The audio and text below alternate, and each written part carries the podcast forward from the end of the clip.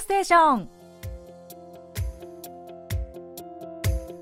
リスナーのリクエスト曲とともに気になるとっておきの韓国を紹介するソウル発情報番組金曜ステーション。進行役のナビこと超ミスです。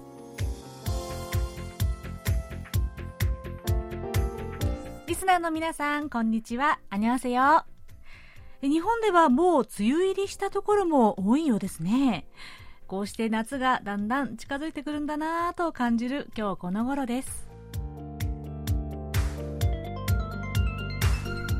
えー、私実は先日あるコンサートに行ってきたんです、えー、どんなコンサートかと言いますと、まあ、実はこの番組このラジオでも以前にねお話ししたことがあるんですがシングアゲイン2というですねオーディション番組があったんですね。去年から今年にかけて放映されたテレビの番組だったんですけれどもそのオーディションでトップ10に残った歌手の皆さんがあ今はコンサートを、え、全国各地で繰り広げていらっしゃるんですよ。でそのツアーが、えーまあ、たまたま私の住んでる地域で開かれたので行ってきました。はい。でね私はこの番組がすごく好きでね、もうステージに、ね、立った歌手の皆さんをすっごく応援してたのでぜひコンサート見てみたいなと思っていてチケットを取ってたんですよ、ね、でも本当こういう大きな会場でコンサートを見るなんてね丸2年半ぶりですかね、まあ、もちろんまあまだマスクは、全員つけたままで、えー、飲食とかはできないようになってますけれどもでもね大きな歓声を出したり声を上げてこう応援したりっていうのも OK でして。いや本当にねこういうコンサート久しぶりでしたね。楽しかったです。で、えー、10組のトップ10に残った10組の歌手たち。いや本当に歌唱力で言ったらプロ。まあももちろんもうプロなんですけどね。いや改めて生で聞くといいですね。すっごく迫力感じましたよ。ねで私がこの番組を好きだったのはこう、ね、この皆さんが本当に歌手として、えー、なんとかステージに立て立ちたいと。いうね切実な思いが伝わってきたからなんですよね。で特に、まあ、このコロナ禍でかなかライブが全部中止になってしまったりとかね自分たちの細々と活動してた人もできなくなっちゃって先が見えない中でもがいてでそれでもやっぱり歌いたいっていうね思いがすっごくこもってたんです。なのでもうなんかね、まあ、皆さんカバー曲なんですけどすごい感動してしまってね。で本当に応援したいなと思ってたんです。えー、そこを勝ち抜いてきた実力派の10組ですからね。いや私本当にこれからアルバムとかすごい楽しみなんですよね。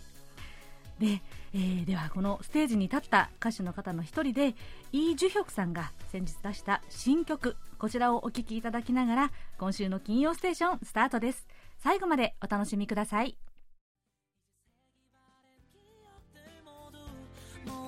立ち上がれよ 숙소에서 만나요 어제 흘린 눈물은 이제 그만 다 말려버려요 お送りしたのは歌手イ・ジュヒョクさんが5月にリリースした新曲「セタクソエソマンナヨランドリーで会いましょう」でした色あせた思い出はきれいに洗い流してしまおうよというメッセージを込めた爽やかなポップスです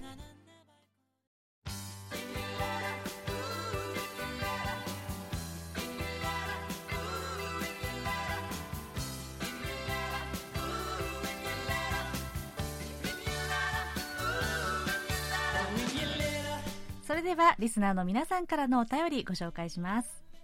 まずは井上陽子さんからです。ナビさんこんにちは。こんにちは。毎回楽しく聞いています。先月は大阪の谷口さんより娘の結婚のお祝いのお便りいただきありがとうございました。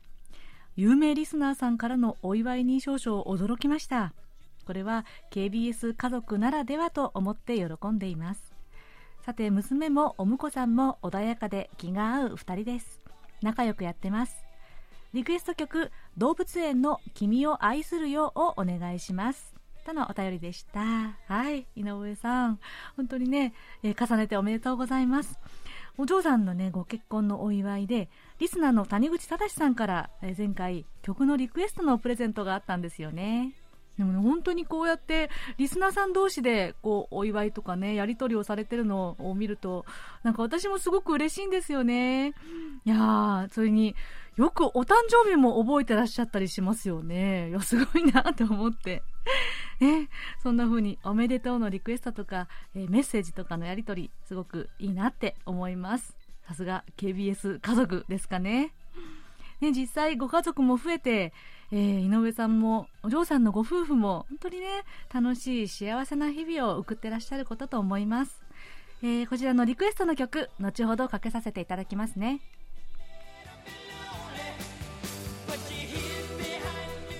えー、次は東京都の広岡敦さんからです。ナビちゃんこんにちは。いつも楽しく聞かせてもらっています。ありがとうございます。ソウルテクテク路地裏歩きが大好きです。他のメディアでは出てこないディープな情報が得られますし何よりテクテクという音の響きが可愛いです。きっとナビちゃんがお気に入りの靴を履いてソウルの路地裏をテクテク歩いてるんだろうなと想像してると嬉しくなってしまいます。このコーナーに関連して2つお願いがあります。1つはテクテクに関連して韓国語の擬態語や擬音語を番組で取り上げてもらえないでしょうか。暮らしの音でまとめて紹介していただくのもありがたいですが何せ数がとても多いですからそれ以外に普段の放送の中でその時の話題に関連してこういう時にはこういう表現をしますよと紹介していただけるとすごく勉強になります。時々でもいいのでお願いします。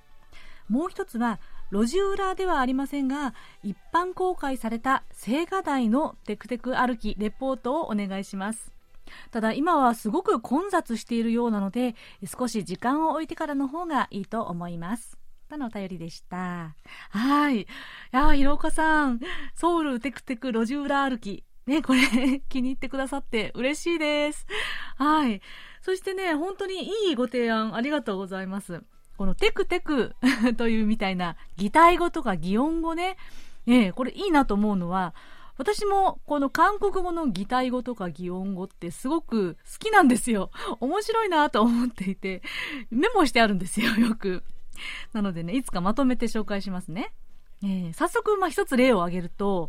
えー、テクテクというのが、こう歩く時のテクテク。これは韓国語で、タボタボと言うんです。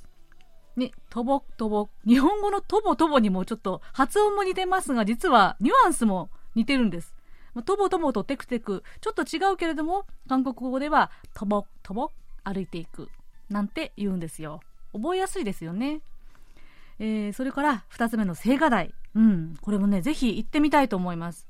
えー、今月からこれ申し込みは抽選じゃなくて先着順になったので、もう機会はありそうですね。はい。まあ、1週間後ぐらいなら、の平日だったら、今のところね、かなり予約はできそうなので、ぜひ日を設けて訪問してみたいと思います。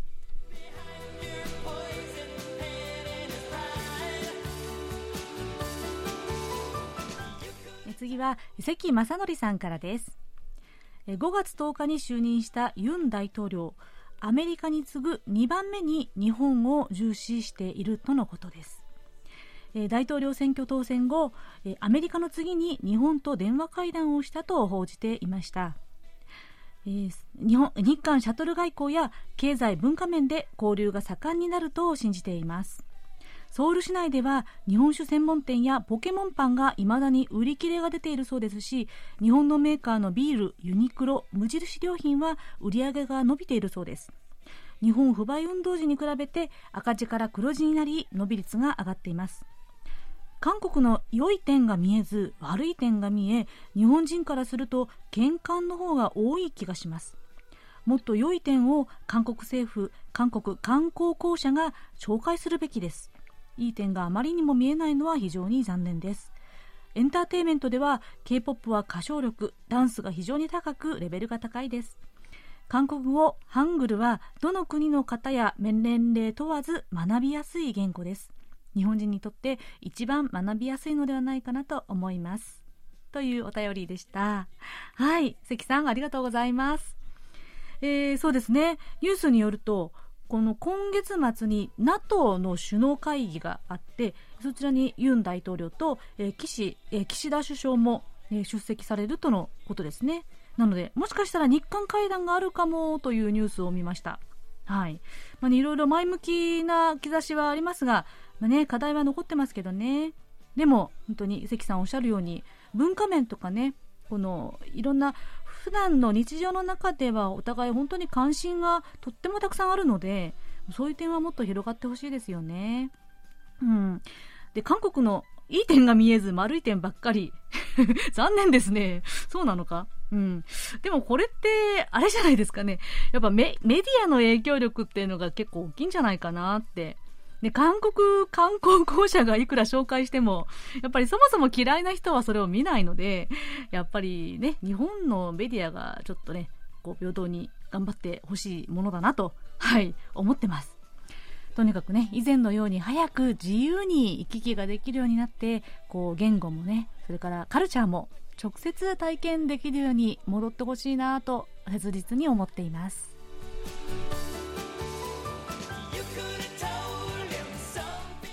えー、ラジオネームアジュンマユズさんからです。日本語放送のスタッフの皆さんナビさんこんにちは。こんにちは、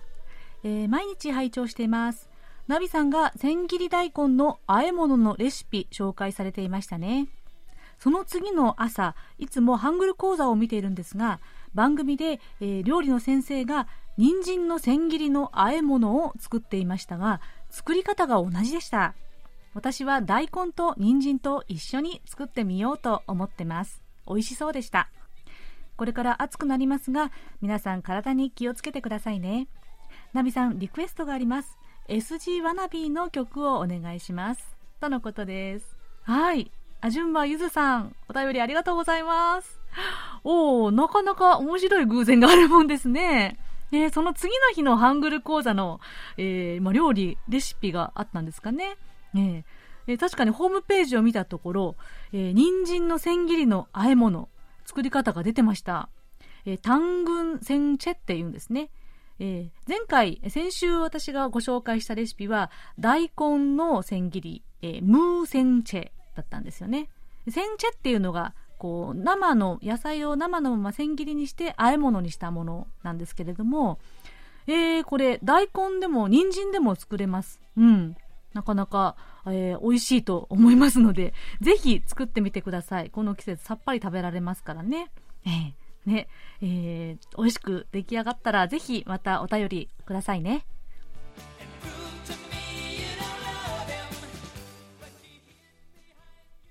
それでは、こちらのコーナー行きましょう。空耳ハングル韓国語のフレーズや歌の歌詞が日本語に聞こえるという空耳ハングル空耳ミュージックのコーナーです。今日は藤沢健一さんからのご投稿です。なびさん、こんにちは。久しぶりに投稿します。さて、今回もチョー・ヨンピルさんのアルバムの中から1曲、태양이떠오를때면太陽が昇る時にはという曲です。1分45秒ぐらいから 椅子がねえと聞こえてきます。椅子がねえといえば、学生時代に遊んだ椅子取りゲームを思い出しました。ハラハラドキドキ、BGM はメリーさんの羊だったようなという、はい、お便りです。はい、藤沢さん、お久しぶりです。はい、待ってましたよ。チョー・ヨンピルさんの空耳ミュージック。私これ好きなんですよね。はい。椅子がねって どんな風に歌ってるんでしょうかね。はい。早速聞いてみましょう。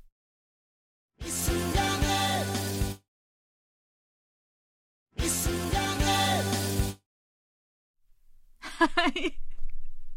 はい。いやー、私ね、これね、自宅で、あのー、確認をしながら、本当に吹き出しちゃったんですよね。ちょうどこの、あの、1分40秒ぐらいかなのところで合わせたらバッチリなタイミングで、椅子がねーってね、叫ばれたので、いや、面白かったです。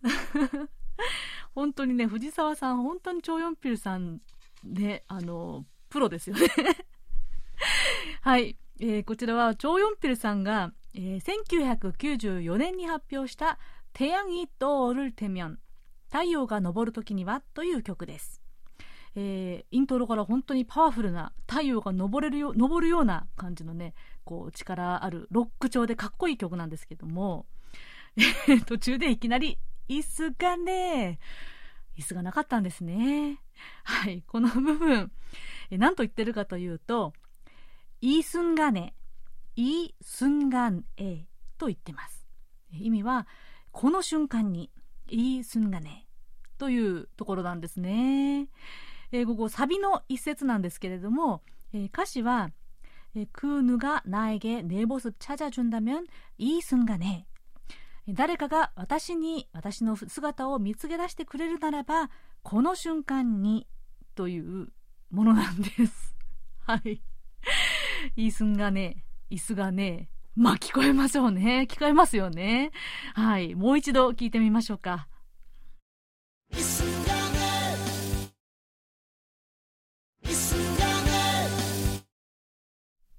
はい。まあ、椅子がねえと言われれば椅子取りゲームってことですかね。懐かしいですね。こう、丸く座って一人が立って、えー、こう、回りながら、今日白い靴下履いてる人とか言うと、その白い靴下履いてる人たちが立ってわーっと赤移動するっていうあれですよね。間違ってないですよね、これね。いやー、これね、結構レクリエーションとかで今でもやると盛り上がるんですよね。皆さんやったことありますかね？まあ、椅子取りゲームの話はさておきですが、はい。えー、今日は、えー、藤沢健一さんからのご投稿で、チョヨンピルさんの、テアギトールテミョン、太陽が昇るときには、という曲から、イースンガネ、椅子がね という空耳ミュージックのご紹介でした。はい、えー、藤沢さんにはささやかなプレゼントと私のサイン入りベリーカードをお送りします。皆さん韓国語や韓国の歌を聴くときぜひ耳を暖房にして楽しい空耳を見つけてみてくださいね。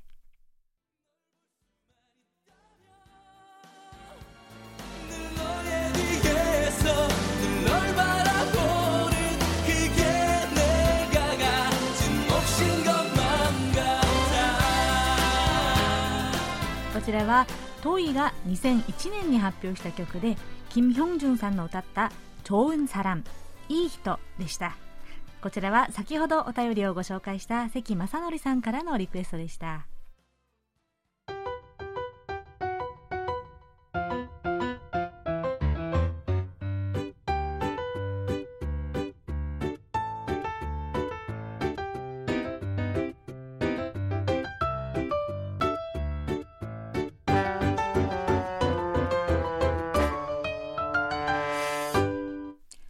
ソウル暮らしの音。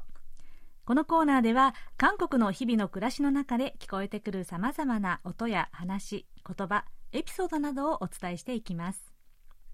さて今日は韓国で最近話題になったドラマについてご紹介したいと思います。実は私も個人的にすっかりハマってしまったドラマ「ナエ・ヘバン・イルチ私の解放日誌」というドラマです。このドラマは4月9日から先月の5月29日まで韓国のケーブル局の JTBC で放映されてまた同時にネットフリックスなどでも配信されていました。もしかしたらもうすでに見たよというリスナーさんもいらっしゃるかもしれませんね。ドラマのあらすじは公式サイトにはこういうふうにあるんです。単調な生活にうんざりし変わり映えのしない毎日から抜け出したいと願う3人兄弟が自由と生きがいを求めて奮闘する姿を描く。とあるんですが、まあ、これだけ聞くとなんかちょっとあんまりパッとしない単調なドラマに思えるかもしれませんね、まあ、実際ドラマが始まって1話目2話目ぐらいまではあまりにも淡々とした展開に もどかしいと感じる視聴者も多かったみたいなんですね。ところが回を重ねるごとに共感を呼んですっかりハマる人が続出して話題になったんです。何がそんなに引きつけたんでしょうね。そこで私ナビの目線で私の解放日誌このドラマの魅力ポイントを3つお伝えしたいと思います。まず1つ目に登場人物の魅力というのがあると思います。この主な登場人物は彼女は、えー、とっても内向的で地味で無口なそれでいて内側にすごく情熱を秘めた、まあ、そういうミジョンのキャラクターをすごく絶妙に演じていたんです。キム・ジウォンさんってすごい綺麗な方なんですよ。すごい美人なんですけどこれが全然目立たないような地味な女性の役割をねよく演じきったなと私は感心してしまいました。そして相手役のクーシを演じたソン・ソックさん。こちら今一番注目の俳優と言われているくらいです。本当にこのドラマの序盤ではほとんどセリフもないぐらい無口な謎だらけの、えー、男。空詞空というあの名字なんですけれども空詞を見事に演じました。とにかくこの2人が無口で人間嫌いというねこの男女が主役というなかなか独特な設定なんですね。またその他にもこの長女役率直であっちこっちぶつかってしまう長女のキジョンの役を演じたイエルさん。そしてなんとかこの今の暮らしから脱出しようともがく長男のチャンヒ役のイー・ミンギさんもなんかちょっと情けないけれどもでも応援せずにはいられないというキャラクターがねとっても魅力的でした。そして2つ目のポイントセリフで表現する言葉の魅力だと思います。このドラマの脚本家はあの「マイ・ディア・ミスター苗あ女子」の脚本を書いたパク・ヘヨンさんなんです。この深みのある物語で定評のある作家さんですね。セリフとかモノローグでとっても印象に残る言葉がいっぱいあったんです。で中でもインパクトがあったセリフが「チュアンヘヨ」韓国語でもめったに使わない言葉なんですが「あがめる」とか「リスペクトする」という意味なんです。チュアンヘヨ。でこのチュアンヘヨがちょっとした流行語にもなったぐらいなんです。愛してサランヘヨという言葉の意味を超えてチュアンヘヨ崇めてこのちょっと怖いぐらいのこの言葉に込められた意味がこの物語の展開とともに徐々に温かみを持って伝わってくるんですね。他にも名台詞がたくさん出てきて、えー、ちょっと文学的でん？どういう意味なんだろう？と考えさせられてしまう部分もあるんですがその分じわっと胸に響いてくる言葉たちがたくさんありました。そして3つ目のポイントは物語の端々に散りばめられた背景の緻密さと言えるかもしれません。ここで現在の韓国社会が抱えるいろんな現実というのが随所に見えてくるんですね、まあ、例えば伝統的でだからこそ息苦しい家族の在り方とか都会と郊外の田舎町の格差そして正社員と非正規社員の格差表面的な人間関係などなど誰もが感じる生きづらさというのをさりげなくうまく描いてるんですね。そんな環境からの解放に向かって一歩一歩歩き出す登場人物たちに共感したり励まされたりする人が多かったんじゃないかなと思います。私自身もとってもハマってしまったのでこうこの話を話し出すと止まらなくなってしまうんですが まね、まだ見てない方のためにもネタバレに気をつけてここまでとしますね。最近の韓国ドラマにしてはテンポもゆっくりであんまり派手なドラマティックさがないので好みは分かれるかもしれませんがともかく私は今年の上半期で、え出会った最高の癒しと思えるドラマでした。ということで、え今日はドラマ「私の解放日誌苗ヘバンユージ」についてお話ししました。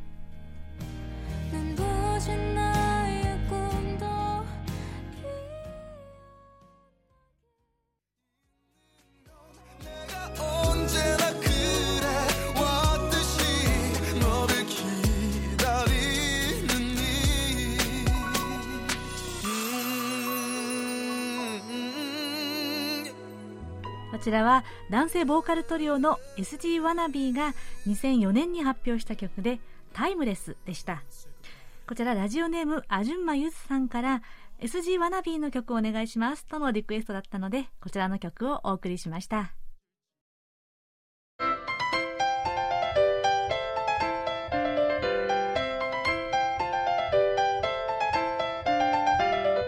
とっておき韓国ノート。今さら聞けない韓国入門。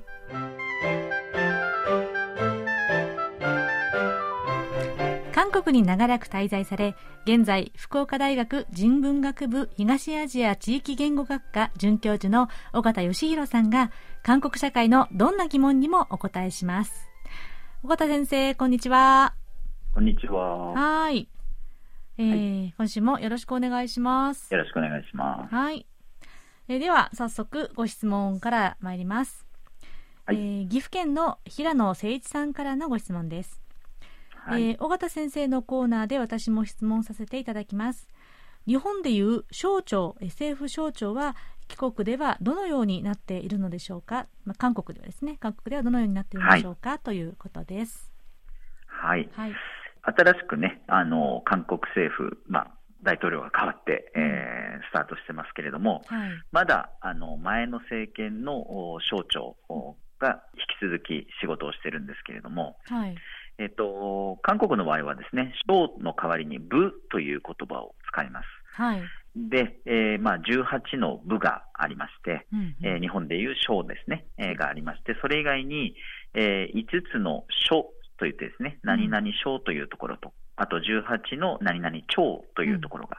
うん、えー、あります。はいはい、で具体的に見ていくとですね、まず日本政府とほぼ同じような部署としてはですね、はい、えー、例えば企画財政部というのが日本の財務省に当たるところになります。はい、えそれから日本の文部科学省に当たるのは教育部と言います。うんうんうん、えー、そして外務省はに当たるのは外交部というふうになってますね。はい、えー、かつては外交通商部なんていうふうに名前の時もありましたけれども、うんうん、えー、今は外交部となってます。はい、えー、それから法務省に当たるのは法務部、うん、えー、日本の防衛省に当たるのは国防部、はい、えー、総務省に当たるのは行政安全部という具合にですね、うん、あのまあ、似たような名前なんですけども、少しずつ違うというような感じでですね、うん、えー、あります。はい、であの日本で報道される際には結構その部っていうのが、えー、省に書き換えられてですね紹介されたりしていることもあるんですけれども、うん。はいはい、まあ、韓国語では、えー、何々部という表現になっています。そうですね、うん、はいで、えー、日本政府と少し異なる省庁としてはですね、はい、えー、例えばあ科学技術情報通信部というのがあります。はい、えー、これ日本では最近デジタル庁というのがあできましたけれども、はい、まあ、ここに、まあ、該当するような部署なのかなと思います。うんうんうん、えー、それから、えー、中小ベンチャー企業部というのもあるんですけども、これ日本には中小企業庁というのがえー、ありますよね、はい、まあ、そことに該当するのかなと思うんですけれども、まあ、デジタル庁に該当するもの、中小企業庁に該当するもの、それぞれ、えー、韓国ではですね、ワンランク上の省庁、省に当たるような、うん、えー、まあ、部ということになっているので、まあ、それだけ韓国においてですね、デジタル関係、えー、あるいは中小企業関係、まあ、あるいはベンチャー企業の関係の、うん、えー、仕事というのが重要視されているというのがわかると思います。そうですね。はい。うん、えー、それからあの文化体育観光部という、えー、ところがあるんですけれども、はい、えー、これも、まあ、韓国独特というか日本と少し違うところかなと思うんですが、うん、日本でいうところのスポーツ庁とか文化庁、うん、あるいは観光庁、うん、えそれにプラス文部科学省のような役割も、え持っているところになります。全部一緒くたな感じですね。そうですね。はい。で、若干その教育部と、まあ、被るようなところもあるんですけれども、韓国の場合、教育部というのはもう少し学校とか教育に、えー、まあ、重心があって、うん、この文化文化体育観光部というのは、えー、まあ、よりちょっと文化の方にですね、うん、えー、まあ、寄っているのかなという感じがします。はい。えー、それから日本には、まあ、ない、韓国ならではの省、えー、部ということでいくとですね、統一部というのがあります。うん、えこれはもうあの名前の通りですね、えー、南北統一を、えーまあ、課題にしたあ部になります。はい。えー、そしてもう一つ、女性家族部というところがありますが、はい、えー、ここは、えーまあ、男女不平等があ韓国社会にはまだあるという前提でですね、うん、えー、女性のをめぐる問題とか、うん、まあ、そこにちょっと家族もくっついてくるわけですけれども、うん、えー、そういったあことをですね、えー、扱っている、えー、部があります。はいえー、そしてですね、えーまあ、この部以外にもその政府組織としてですね韓国ならではの、まあ、部署、機関というものが、えー、あるんですけれども、例えば国家情報院というところがあります。はいえーこれは院なので、まあ、部でも庁でも、ないんですけれども、うん、えー、日本でいうところの内閣府、えー、国家公安委員会とか、うん、えー、公安調査庁とか、うん、えまあ、いわゆる情報を扱う、え国家機密に、え該当するようなことを扱う、えそういうところになるんですね。えこの国家情報院というのは聞き慣れない方も多いかもしれないんですが、かつてはですね、中央情報部 KCIA なんていうふうに、えー、呼ばれていました。はい、というか、まあ、1961年にその名前で、えー、発足した諜報機関だったわけですね。うんうんはいでえー、その後、1981年に国家安全企画部といって、えーまあ、省略して暗記部なんていうふうにこう呼ばれまして、うん、えー、多分ですね KCIA とか暗記部っていう言葉で、えー、日本ではあよく知られたのかなと思います。そうですね、でそれが1999年にですね、うん、えー、国家情報院というふうに、えー、改編されたわけですけれども、うん、えー、やはり過去はですねその、まあ、独裁政権の下で、えー、非常にその、まあ、悪名が高かったわけですが、うん、えー、秘匿性の高い仕事をですね、うん、えー、すると。いうことで、えー、あったわけですけれども、まあ、その点は今も変わらないんですけども、過去に比べるとですね、うん、まあ、そういった、まあ、影の仕事というのはだいぶ少なくなっているような、うん、あふうに言われています。はい、ただ、やはりこの国家情報院の職員というのはですね、基本的には身分を明かさないことになっているそうで、えー、やはり特殊な機関ということになります。そうですよね。うん。はい。で、えーまあ、あの映画なんかでね、あの KCIA、ナムさんの部長たちっていうものがありましたけれども、はい、あのイ・ビョンホンさんが出て、はい、はい、えー、のそういったあ、まあ、映画とかを通じてですねあの題材になるような、えー、そういうこう、えー、部署でもあるわけです。そうですね、ちょっと謎に包まれた、諜報員、ね、包まれたという、うん、そうですね。うん、はい。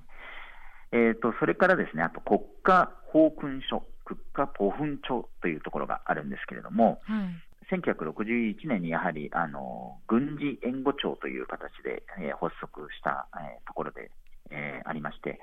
愛国心の高揚とか、うん、えー、そういったことをですね、まあ、主な仕事にしています。うん、でどういった形で愛国心をこう、えー、高めるかというとですね、えーまあ、過去独立運動に、えー、こう携わった人だとか、あるいは6.25韓国戦争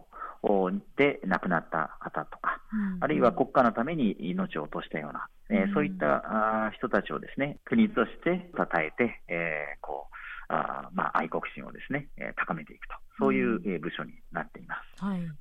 えー、それからですね、これはあの国家機関としては独立しているんですけれども、うん、えー、特殊なというかですね、まあ、韓国に、えー、日本にはない、えー、組織としてですね、うん、国家人権委員会というところがあります。はい。2001年にこの組織はは、えー、発足しているんですけれども、うん、えー、まあ、名前の通りですね、人権に関する、まあ、仕事を扱っていると。で、これは国の、まあ、いろいろなえー、人権侵害の事案なんかに対してもですね規範を示すということで、うん、えー、国の一部というよりは、えー、政府の一部というよりは、え別に独立した機関として、え存在しています。うんうん。で同じようにですね、え2021年に、え昨年、え発足した、あまあ、機関としてですね、はい、え高位公職者犯罪捜査所というところが、えー、ありまして、うん、えー、ここはあこやはりですね、えー、そのまあ、国家機関の、えー、非常に高い地位にあるような人たちの犯罪を裁くと、えー、ですから政府の一部として、えー、ではなかなか機能しない部分をせ、えー、その独立した機関として、えーまあ、捜査をするという、うん、えー、ところになっています。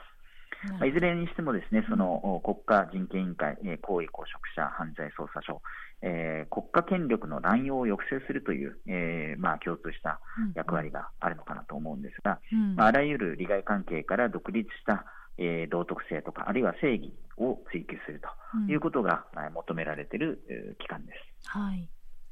はい、で、えー、今度のですね新しい、えーまあ、大統領の下で政府組織がどうなるかと。こういうことなんですけれども、これから少しずつあの改変が進められていくと思うんですが、えー、えー、つい最近、えー、国会にある立法調査所というところがあるんですけれども、うん、えー、そこが政府組織改変の元凶と主要争点という、えー、ものをですね、発表しているんですけれども、うん、まあ、その中で新しい政府組織のあるべき姿というようなものをこう提言、えー、しているんですね。うんうん、えー、で、あのまあ、機能中心、融合型、え責任ある行政を、えまあ、具体化していくと、えそして政府組織の、まあえ素早い対応、え柔軟性、そういったものを高める必要性というものをこの中で指摘しているんですが、具体的には、えー、まずですね、えー、女性家族部の廃止ということを言っています。うん、えー、これは、あの大統領選挙中からですね、うん、えー、まあ、保守派が主張していて、まあ、うん、えー、当選したユン・ソンニョルさんも言及していた、うん、ことなんですけれども、えー、社会福祉、教育、文化といった分野の再編、体系化を、えー、進めるためには女性家族部というのは非効率なので、まあ、なくしていくという、えー、説明がされています。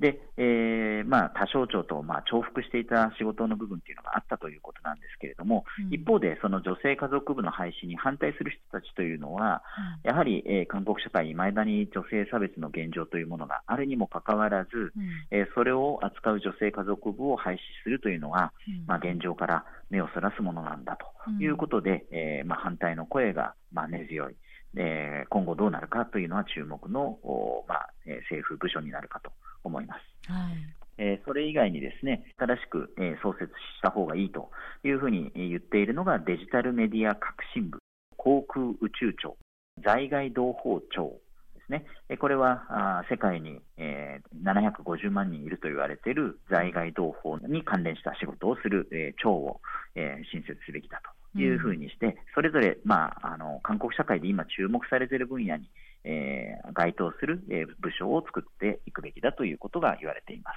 うん、えー、そして、えもう一つ、外交部と統一部の統合ということにも言及されているんですが、えこれもしばらく議論があった話題なんですけれども、うん、え北韓をですね、え国家、外交の相手としてこう認めていこうという流れが、え背景にありまして、うん、まあ、そもそも北韓というのは韓国の憲法上は国ではないので、国家ではないので、うん、外交部の相手というふうには見れないはずなんですけれども、統一部が別でその北韓のことを仕事するということは、うん、えー、外交部との、まあ、利害関係、えー、当然、アメリカとか日本とかも関係してくるテーマなので、うん、えー、やはり非効率だということで、外交部の下で統一の問題も扱っていくべきなんじゃないかと。いうことがずっと議論されていた、そのことが、えー、この中でですね言われていると。まあ、新しい政府がですね、どう判断するかというのが、えー、今後、まあ、注目されるところかなと思います。なるほどですね。はい。なので、最初におっしゃっていた18個の部、それから5つの書、18の長、これもまた変わってくるかもしれないってことですね、この改編後ね。ねはい。はい、わかりました。ありがとうございます。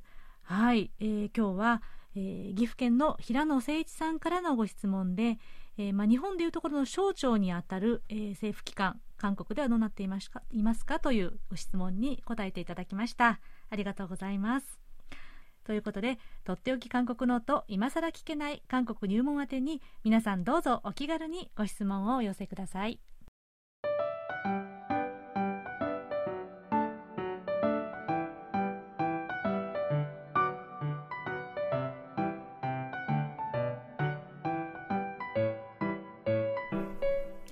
ソウルテクテク路地裏歩き。今回はここ数年ホットプレイスとして注目を集めている43の四里段丘を歩いてみました。43といえば先々月のっぽさんの歴史ぶらり旅でも紹介されましたね。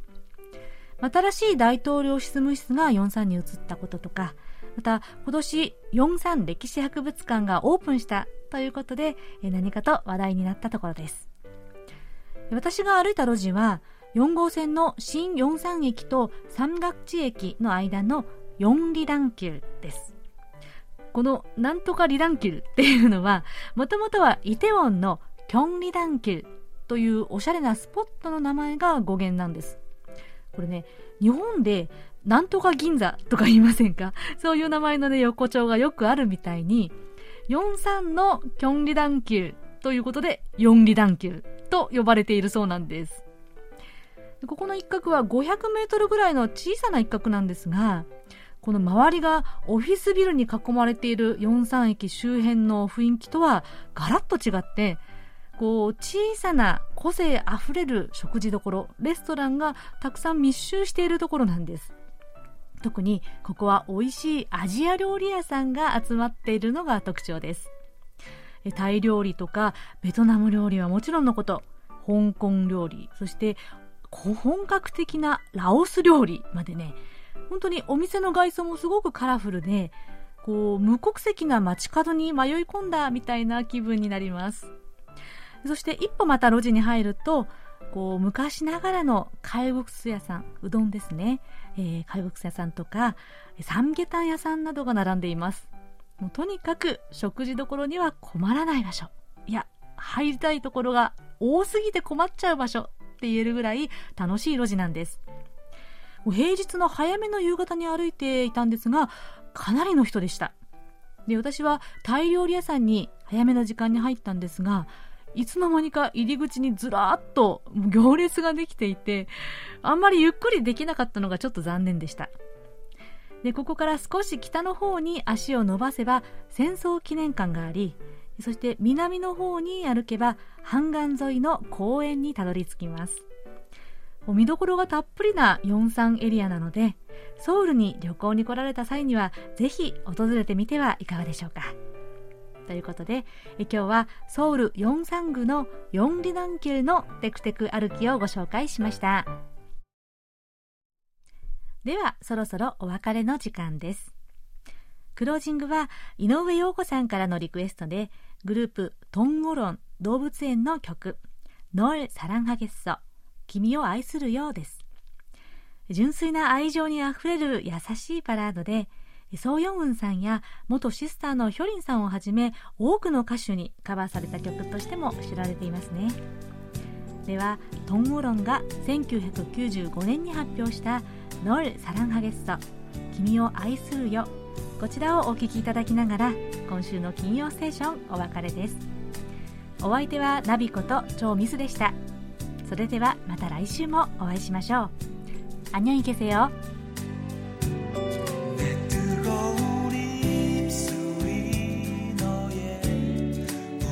ロ